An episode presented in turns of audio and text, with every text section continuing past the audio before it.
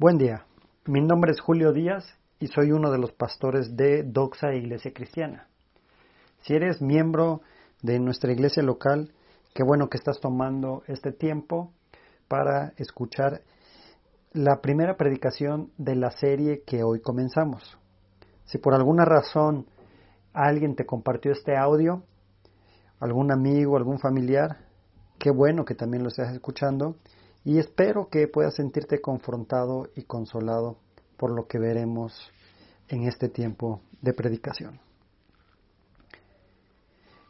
Hoy iniciamos con una nueva serie, la cual la hemos titulado Un nuevo pueblo, una nueva ciudadanía, basada en la carta de Pablo a los Efesios, basada en la carta de Pablo a los Efesios.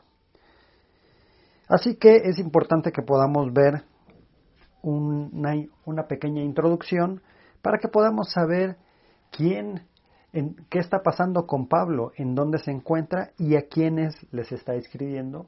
Pues esto servirá para las posteriores predicaciones de esta serie y es importante que también puedas tomar el tiempo para que para leer una y otra vez esta carta y puedas sacarle un mejor provecho a entenderla de una manera más clara. Así que eh, se considera al apóstol Pablo como el autor de esta carta, ya que como veremos al inicio de nuestra lectura, veremos el nombre del apóstol como era costumbre al escribir una carta en la antigüedad. Además podemos ver eh, que Pablo remarca esto en los capítulos 3, 4 y 6 ya que se vuelve a identificar como el autor de la carta. La iglesia primitiva desde el principio asumió la autoría de esta carta por parte del apóstol. Y no fue hasta recientemente, es decir, por ahí del siglo XVIII, que se empezó a cuestionar dicha autoría, que cabe señalar que no tiene mucho fundamento. Esta es la realidad. Quieren mencionar algunos aspectos como si eh, la autoría haya sido de un discípulo de Pablo, pero parece ser que la evidencia nos muestra eh, de manera eh, más clara que es de Pablo esta carta. Y es lo que consideramos como iglesia. Pablo está escribiendo desde la cárcel, tal vez en un arresto domiciliario, y este arresto desde Roma, posiblemente el que se menciona en el capítulo 28 de los Hechos de los Apóstoles. Y en la carta podemos leer dos frases que algunos podrían pensar que es una figura retórica, pero todo lo contrario, sino está hablando de la realidad por la que está o estuvo pasando el apóstol. En Efesios 3.1 se menciona prisionero de Cristo Jesús y prisionero en el Señor en el capítulo 4, versículo 1. Esto simplemente es el resultado de seguir a Cristo y no una figura literaria.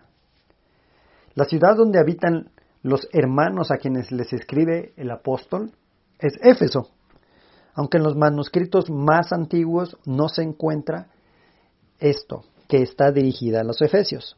Sin embargo, esto no es grave, ya que posiblemente podía haber sido una carta hacia una región y que debería ser leída de iglesia en iglesia. De hecho, en ellas podemos encontrar, en ella podemos encontrar una generalidad de temas. No es una carta eh, que trate de resolver un problema o un conflicto específico. Éfeso era la capital de la provincia romana, de Asia, ubicada en donde se encuentra el país que conocemos como Turquía. Era una ciudad de suma importancia desde el punto de vista social, comercial y político. De hecho, era una de las cinco ciudades más prominentes del Imperio Romano, donde se considera que llegó a tener una población aproximada de medio millón de habitantes. Imagínate, hace ya casi dos mil años una ciudad de medio millón de habitantes. A lo mejor para ti, en nuestro contexto actual, eso no te impresiona, pero créeme que era un número de personas muy, muy alto para la época. Era un lugar donde llegaban muchas personas de diferentes lugares y con diferentes formas de pensamiento, pues era una zona de mucha actividad económica, por lo que pasaban diferentes personas con diferentes formas de pensamiento. Y esto permitía que la idolatría se manifestara de diferentes formas. Y una muy clara se puede resaltar que es la diosa Diana de los Efesios, que, el, que Lucas lo menciona en Hechos 19, 23 al 29, la cual era en ese momento una de las siete maravillas del mundo antiguo. Y en ese ambiente, Pablo quiere asegurarse que la iglesia siga confiando en Jesús como el único camino para ser perdonados de los pecados y por lo tanto ser aceptado por Dios Padre. Pablo visitó brevemente la ciudad durante su segundo viaje misionero.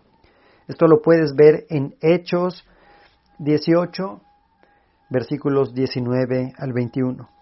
Pero durante su tercer viaje misionero tiene una mayor actividad con los efesios. Él está ahí por más tiempo. Tanto así que se estima que estuvo entre dos a tres años. Y fue tan impactante su estancia con ellos que podemos leer en Hechos capítulo 19, versículo 10, que todos los que vivieron en Asia oyeron la palabra del Señor, tanto judíos como griegos. Es impresionante esto. Finalmente, la carta como no tiene un propósito específico para corregir alguna problemática o, solucionar una situación teológica sino más bien nos muestra la amplitud del Evangelio y que solo el Evangelio es suficiente para obtener salvación.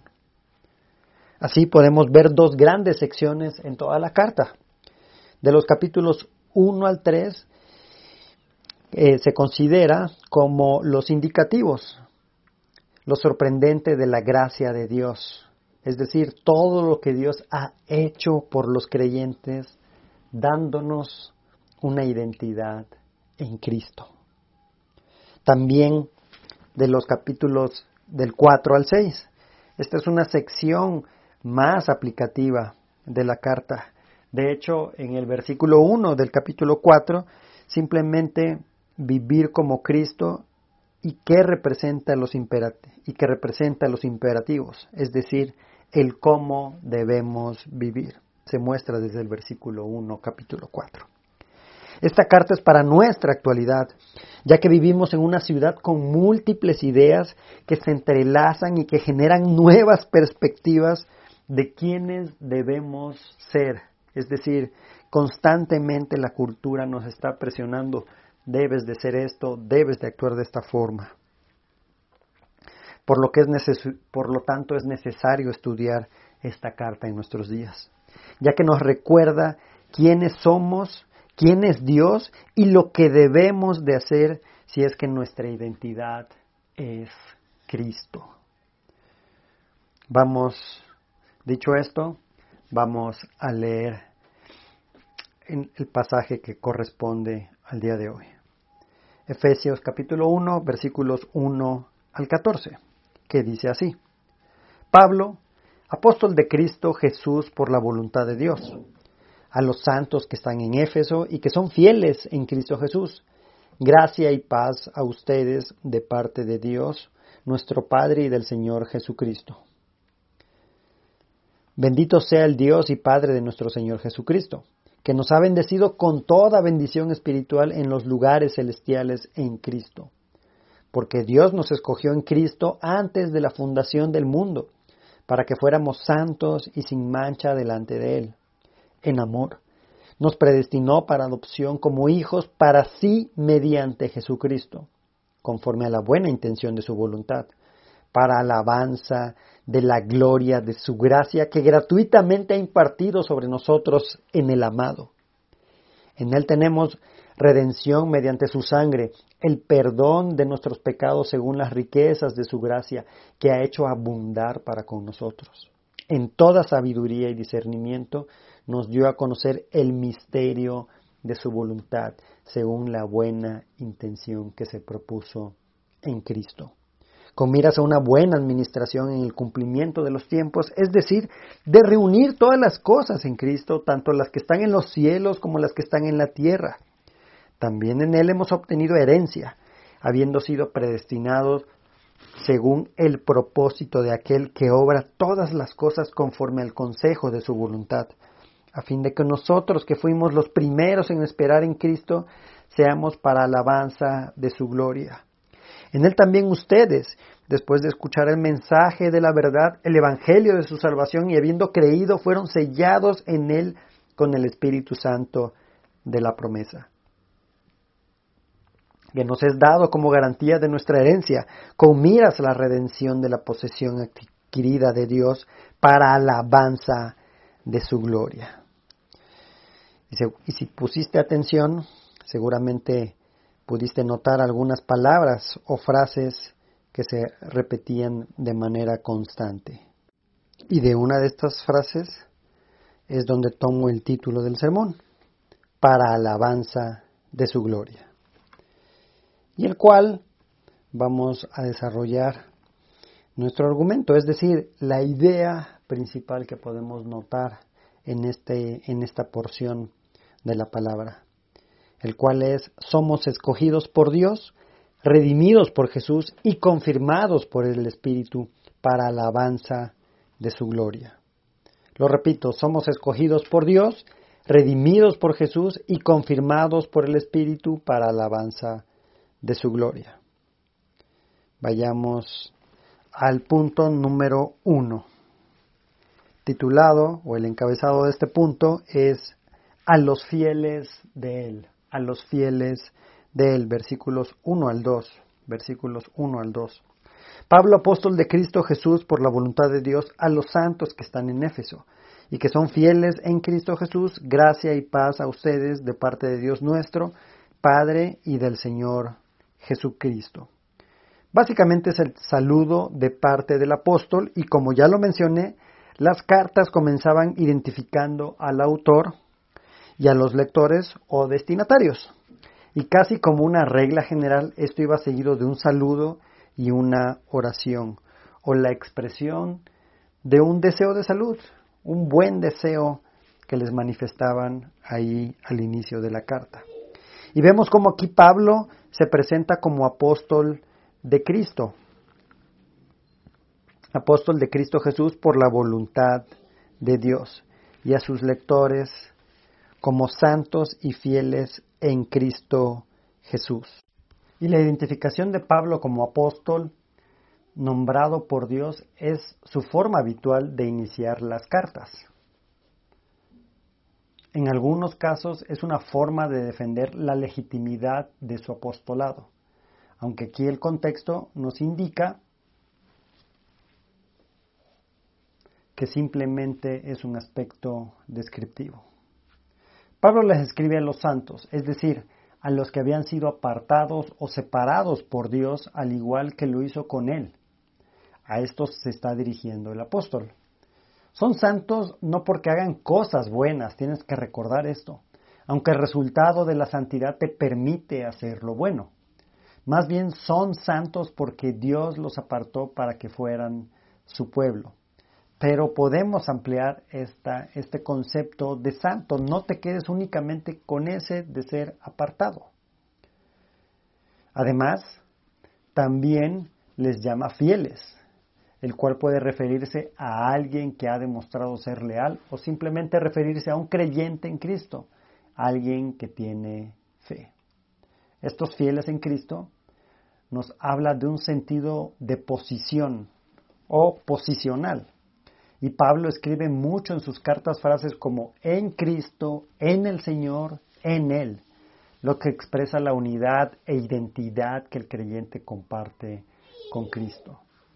Solo Dios imparte gracia y paz. Y Pablo quiere que sus lectores experimenten en estos aspectos, esta realidad que solo se puede tener si se pertenece a Cristo. Finalmente observen cómo hay una, por decirlo así, doble pertenencia aquí, ya que estos creyentes están en Éfeso, pero también están en Cristo. Al igual que tú y yo, que nos encontramos en un lugar específico, tal vez la Ciudad de México, te encuentras en la Ciudad de México, Estado de, México, o si nos estás escuchando de algún otro lugar, en algún en ese lugar. Pero también no solo estás ahí, sino también estás en Cristo. Y esto es relevante porque la cultura en la que vivimos nos influye y tenemos que identificar que de esto, la cultura, se pueden adaptarse y disfrutarse de una manera legítima varias, varios aspectos, pero también tenemos que rechazar algunos aspectos que simplemente no le van a dar gloria y honra al Señor, ya que estamos siendo redefinidos por Él, por Cristo. Y hasta aquí el punto número uno, titulado A los fieles de Él, a los fieles de Él, lo que nos lleva a nuestro punto número dos, escogidos en el Padre, escogidos en el Padre, versículos 3 al 6. Bendito sea el Dios y Padre de nuestro Señor Jesucristo, que nos ha bendecido con toda bendición espiritual en los lugares celestiales en Cristo porque Dios nos escogió en Cristo antes de la fundación del mundo para que fuéramos santos y sin mancha delante de Él.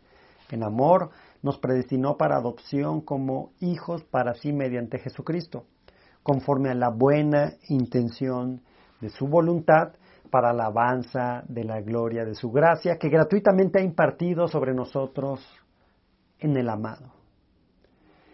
En esta sección se observa cómo Pablo bendice a Dios por lo que ha hecho, escogernos desde antes de la fundación del mundo en Cristo para alabanza de su gloria. Si bien aquí se menciona a Jesús, Pablo se enfoca más en Dios Padre y por eso es el título del encabezado del punto 2. No voy a entrar a argumentar, a hacer defensa de la predestinación, porque nos llevaría más tiempo simplemente asumiré que eh, consideramos esto como algo verdadero, como algo bíblico. Y me enfocaré un poquito más en el hecho de la posición que se nos es otorgada por la acción de Dios sobre nosotros al escogernos para la salvación. Y lo vemos en esta sección, lo vemos claramente cómo nos ha escogido. Por un lado, Pablo bendice a Dios y cuando sucede esto, que decimos, bendito Dios, estamos dando a entender una acción de glorificación, una alabanza y un ensalzamiento a Dios, como una respuesta de gratitud a los beneficios que Él nos da, que ya hemos recibido por parte de Dios. Por otro lado, se menciona que nos ha bendecido y con base en el gran diccionario enciclopédico de la Biblia, esto significa que cuando el sujeto del verbo es Dios, es decir, es acción, es eficaz y que básicamente opera lo que anuncia. Es decir, en pocas palabras, lo que Dios dice, se hace. Y en el sentido del texto, ha operado, ha ejecutado eh, algo para posicionarnos hacia los lugares celestiales. Tal como sucedió con Cristo mencionado en el versículo 20 de este mismo capítulo, que dice así, ese poder obró en Cristo cuando lo resucitó de entre los muertos y lo sentó a su diestra en los lugares celestiales. Ese poder ha obrado en nosotros pues todo creyente ha resucitado de su condición de muerte espiritual y hemos sido sentados con Él en dichos lugares celestiales, lo que nos lleva a una, de alguna manera, por decirlo así, una realidad espiritual en el cual los creyentes estamos y tenemos, por lo tanto, acceso, es decir, una relación reestablecida con Dios Padre y también el incluirnos en su iglesia mostrando así nuestra unión con Cristo. Dios nos escoge antes de la fundación del mundo para ser santos, es decir, apartados para Él y limpiarnos delante de Dios. Nos ha otorgado una bendición que no merecíamos, no son nuestros méritos, son los méritos de Cristo. Y te estaba diciendo que no te quedes únicamente con el concepto de apartado por ser santo. Pedro nos menciona, te lo recuerdo ahí en Primera de Pedro capítulo 1, versículos 14 al 15, que dice, como hijos obedientes no se conformen a los deseos que antes tenían en su ignorancia, sino que así como aquel que los llamó, que los llamó es santo, así también sean ustedes santos en toda su manera de vivir. Porque escrito está, sean santos porque yo soy santo. Y todo esto todo esto por amor y de manera gratuita, ya que su bondad se extiende a quienes no la merecen, a quienes no la merecíamos. Nos predestinó para adopción como hijos para sí mediante Jesucristo, conforme a la buena intención de su voluntad. En su eternidad no es que Dios haya visto algo bueno en nosotros. Simplemente Dios así lo quiso y si así lo quiere Dios, lo hace. Y todo para alabanza de su gloria. Bendita promesa de nuestro Dios que Él nos ha escogido. Qué privilegio tenemos. Qué privilegio nos ha, nos ha dado el Señor por eso que ha hecho. El cual es su propósito en esa elección. Tenemos que darle gloria. No tenemos otra opción, no tenemos otra cosa mejor que podamos hacer. Démosle gloria. Tan así es que en cada una de estas divisiones que estamos viendo el día de hoy, Pablo plasma esta frase, para alabanza de su gloria. Está en este versículo 6, está en el versículo 12 y está en el versículo 14. Ahora, no caigamos en el, error de pensar que Dios es egocéntrico en el sentido humano. Ah, sí, entonces todo lo tenemos que hacer para eh, su alabanza porque necesita de nosotros. No, no, no, no, no pienses eso. Más bien veamos esto como un aspecto del carácter de Dios que ama y desea salvar al mundo. ¿Te salvó a ti? O si todavía no has creído en Él, cree en Él para ser salvo. Para alabanza de la gloria de su gracia, que gratuitamente ha impartido sobre nosotros en el amado. Y aquí la palabra gracia nos habla del sublime hecho de que Dios nos acepta.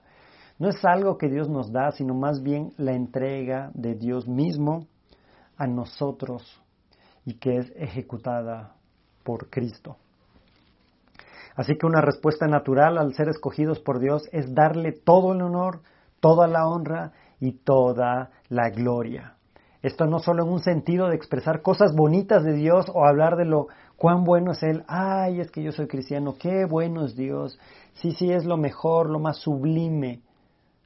Y por otro lado, llevo una vida que no representa lo que estoy diciendo tenemos que expresarlo a través también de nuestra obediencia, nuestra obediencia a Él. Así que recuerda que hemos sido escogidos en el Padre. Es el punto número dos. Lo que nos lleva a nuestro tercer punto. Punto número tres, redimidos en Él. Redimidos en Él Jesús. Versículos 7 al 12. En Él tenemos redención mediante su sangre el perdón de nuestros pecados según las riquezas de su gracia, que ha hecho abundar para con nosotros en toda sabiduría y discernimiento.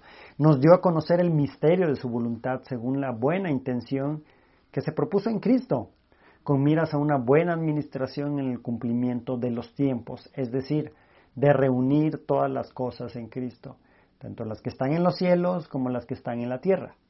También en Él hemos obtenido herencia habiendo sido predestinados según el propósito de aquel que obra todas las cosas conforme al consejo de su voluntad, a fin de que nosotros que fuimos los primeros en esperar en Cristo seamos para alabanza de su gloria.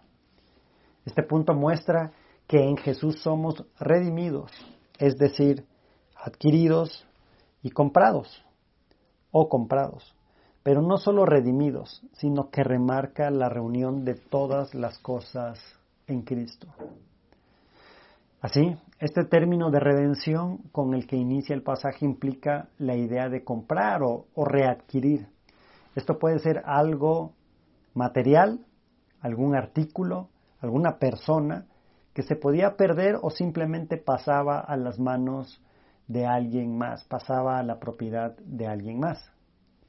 Así que los efesios en su mente comprendían claramente lo que estaba Pablo tratando de expresar con esta idea, la liberación de la esclavitud mediante el pago de un rescate.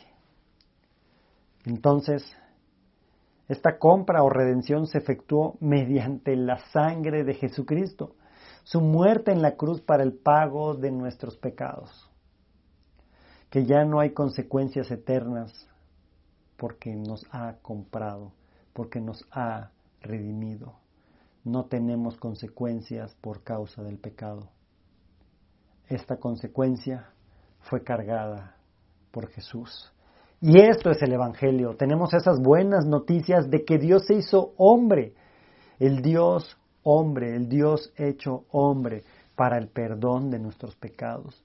Y en este sentido, por gracia, es decir, porque así lo quiso y no y nos lo da como un regalo, Así que si tú no has escuchado el Evangelio o tienes tiempo de escucharlo, pero todavía no has entendido esto,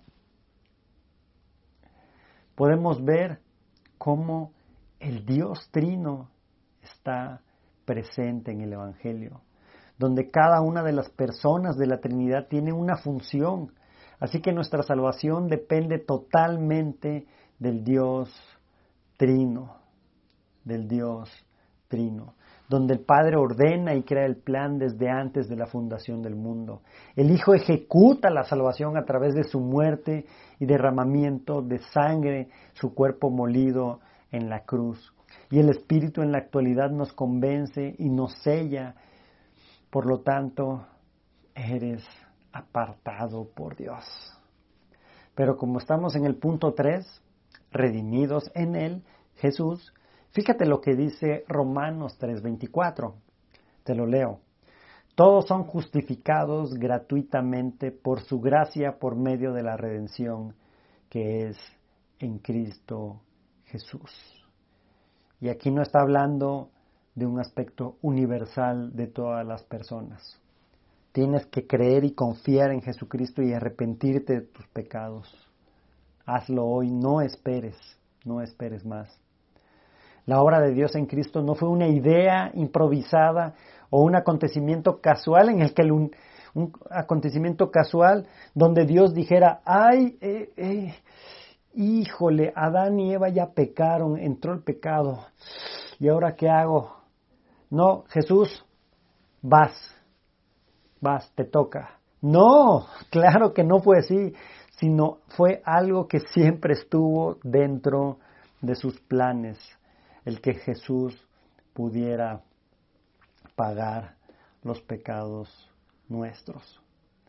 Ahora el comentario de los Efesios de la NBI de Klein Snodgrass pregunta con respecto a los versículos 8 y 9, que dicen así, que ha hecho abundar para nosotros en toda sabiduría y discernimiento, nos dio a conocer el misterio de su voluntad según la buena intención que se propuso en Cristo. Y pregunta este comentario. ¿Quiere Pablo decir acaso que la gracia de Dios se derramó pródigamente sobre nosotros en toda sabiduría y discernimiento? O quizá con toda la sabiduría y discernimiento Dios nos dio a conocer el misterio de su voluntad.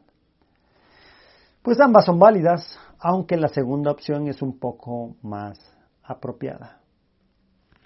Yo me quedaría con que simplemente hay un poco de ambas cosas, es decir, el propósito de la voluntad de Dios de redención revelado en Cristo, ya que era o es un misterio si el propio Dios no lo revela a través del Espíritu Santo. Es decir, que Él nos da ese conocimiento, pero también permite que con toda sabiduría y discernimiento podamos entender más allá su revelación. Esto de misterio simplemente, perdón, simplemente por la buena intención que se propuso en Cristo. Versículo 10, con miras a una buena administración en el cumplimiento de los tiempos, es decir, de reunir todas las cosas en Cristo, tanto las que están en los cielos como las que están en la tierra. Aquí Dios deseaba que Cristo administrara o gobernara la plenitud de los tiempos. Y podemos observar cómo Dios es Señor de todo de manera eterna. Y esta idea de que Cristo reunirá todas las cosas, de alguna manera nos muestra que hay una condición de separación de las cosas. Podríamos pensar en aspectos físicos, es decir, que nuestros sentidos pueden identificar, que pueden reconocer, y aspectos espirituales o de los cielos, que está separado de lo físico, y el cual nuestros sentidos no pueden reconocer, no pueden identificar. Ahora, esto no lo podemos entender al 100%, pero lo entenderemos cuando Jesús venga nuevamente. En los versículos 11 y 12 nuevamente vemos el propósito de Dios, el cual es ofrecer salvación al mundo tal como lo planeó desde hace mucho tiempo, ya que menciona nuevamente la predestinación según el propósito de aquel que obra todas las cosas conforme al consejo de su voluntad. Dios es soberano, puesto que todo lo abarca y su propósito actúa en nosotros los creyentes. Él tiene el control. Él tiene el control. Desconozco cómo cerraste el año. Sé la situación de algunos. Y probablemente eh, en estos pocos días que ya eh, van del año, a lo mejor estás diciendo, a, lo mejor han sido días caóticos o a lo mejor están, a lo mejor estás pensando ya que se termine el año, porque este que está comenzando, uff. Descansa en esta verdad. Jesucristo es el Señor y Dios tiene el control. Su propósito para nosotros se está cumpliendo y su propósito no puede frustrarse. No importa lo que el mundo te diga, tus dudas o lo que Satanás haga, no importa. Lo que Dios dice, se hace. Tu herencia está segura. Tu salvación está segura porque gracias a Dios no depende de nosotros. Y el versículo 12 se está refiriendo a los cristianos judíos, quienes antes que viniera Cristo buscaban su venida esperando la consolación de Israel, pero que ahora estos mismos entienden que es para todo aquel que cree en Cristo. Estos aparentemente dos pueblos separados, los gentiles y los judíos, ahora son uno en Cristo. Fíjate lo que dice Hechos 26, 6 al 7, donde irónicamente es por los mismos judíos que Pablo está frente a Agripa, aunque sabemos que era voluntad del Señor. Dice así, y ahora soy sometido a juicio por la esperanza de la promesa hecha por Dios a nuestros padres, que nuestras doce tribus esperan alcanzar al servir fielmente a Dios noche y día, y por esta esperanza, oh rey, soy acusado por los judíos estaban buscándolo algunos judíos. ¿Y todo esto para qué? Pues simplemente con un propósito, para alabanza de su gloria. Recuerda que el encabezado de este punto es redimidos en él, Jesús. Le pertenecemos porque nos ha redimido, nos ha comprado. Lo que nos lleva a nuestro último punto. Punto número cuatro sellados en Él. Espíritu Santo, sellados en el Espíritu Santo. Versículos 13 al 14. En él también ustedes, después de escuchar el mensaje de la verdad, el Evangelio de su salvación, y habiendo creído, fueron sellados en él con el Espíritu Santo de la promesa, que nos es dado como garantía de nuestra herencia con miras a la redención de la posesión adquirida de Dios para alabanza de su gloria. Como consecuencia de la fe, quienes están en Cristo son sellados con el Espíritu Santo. Todos aquellos que han escuchado y creído en el Evangelio hemos sido sellados por el Espíritu Santo. Y en el mundo antiguo los sellos se utilizaban de la misma forma en que los utilizamos el día de hoy. Las mercancías, por ejemplo, eran selladas antes de su envío y también lo eran pues algunos documentos, cartas, escritos para que se garantizara la validez de su, la validez de su contenido y la validez de su autor. Los sellos transmitían ese sentido de autenticidad y, de que eran eh, propiedad de alguien o que lo enviaba a alguien. Por eso Pablo escribe de esta manera, para que lo puedan comprender con profundidad, para que lo puedan entender con exactitud. El Espíritu es el sello dado a los creyentes para confirmar que pertenecemos a Dios, que pertenecemos a Él, y el cual habita en nosotros, el Espíritu Santo habita en nosotros y lo podemos ver de manera más clara en esta misma carta, en esta misma carta, ahí en Efesios 2:22, 3.17 que dice así.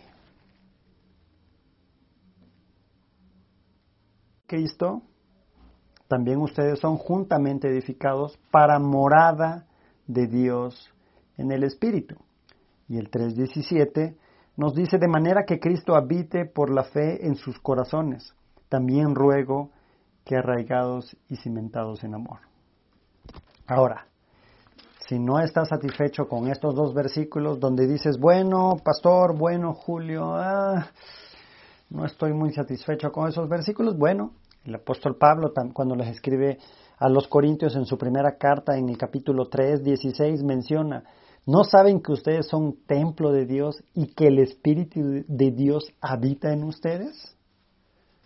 Es muy claro el apóstol en ese versículo. El Espíritu Santo prometido ahora habita en nosotros.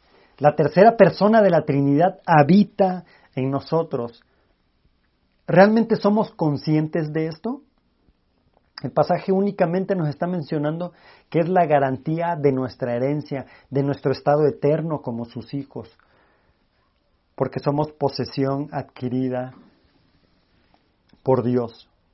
De eso nos habla este versículo 14 pero creo que sería adecuado mencionar algunas de las otras funciones que tiene el Espíritu en nosotros.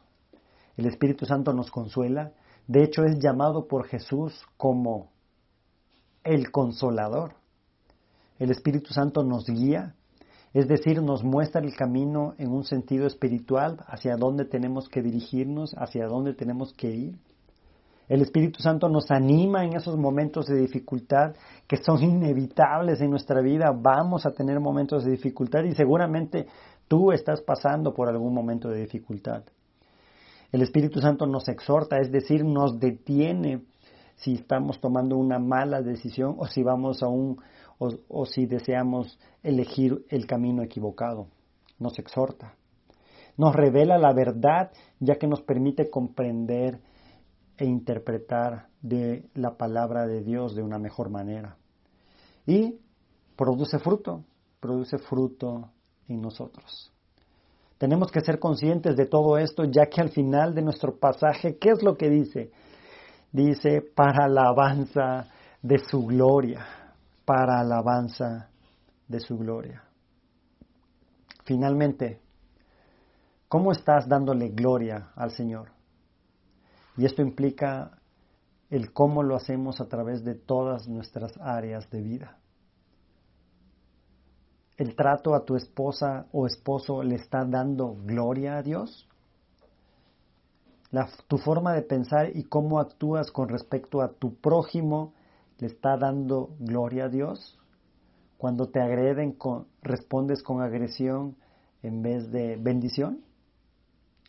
La manera en que obedeces a tus padres le está dando gloria a Dios. La forma en que educamos o educas a, nuestros hijos le da gloria a Dios. La forma en que realizamos nuestro trabajo le da gloria a Dios. La manera en que administras tus finanzas le está dando gloria a Dios.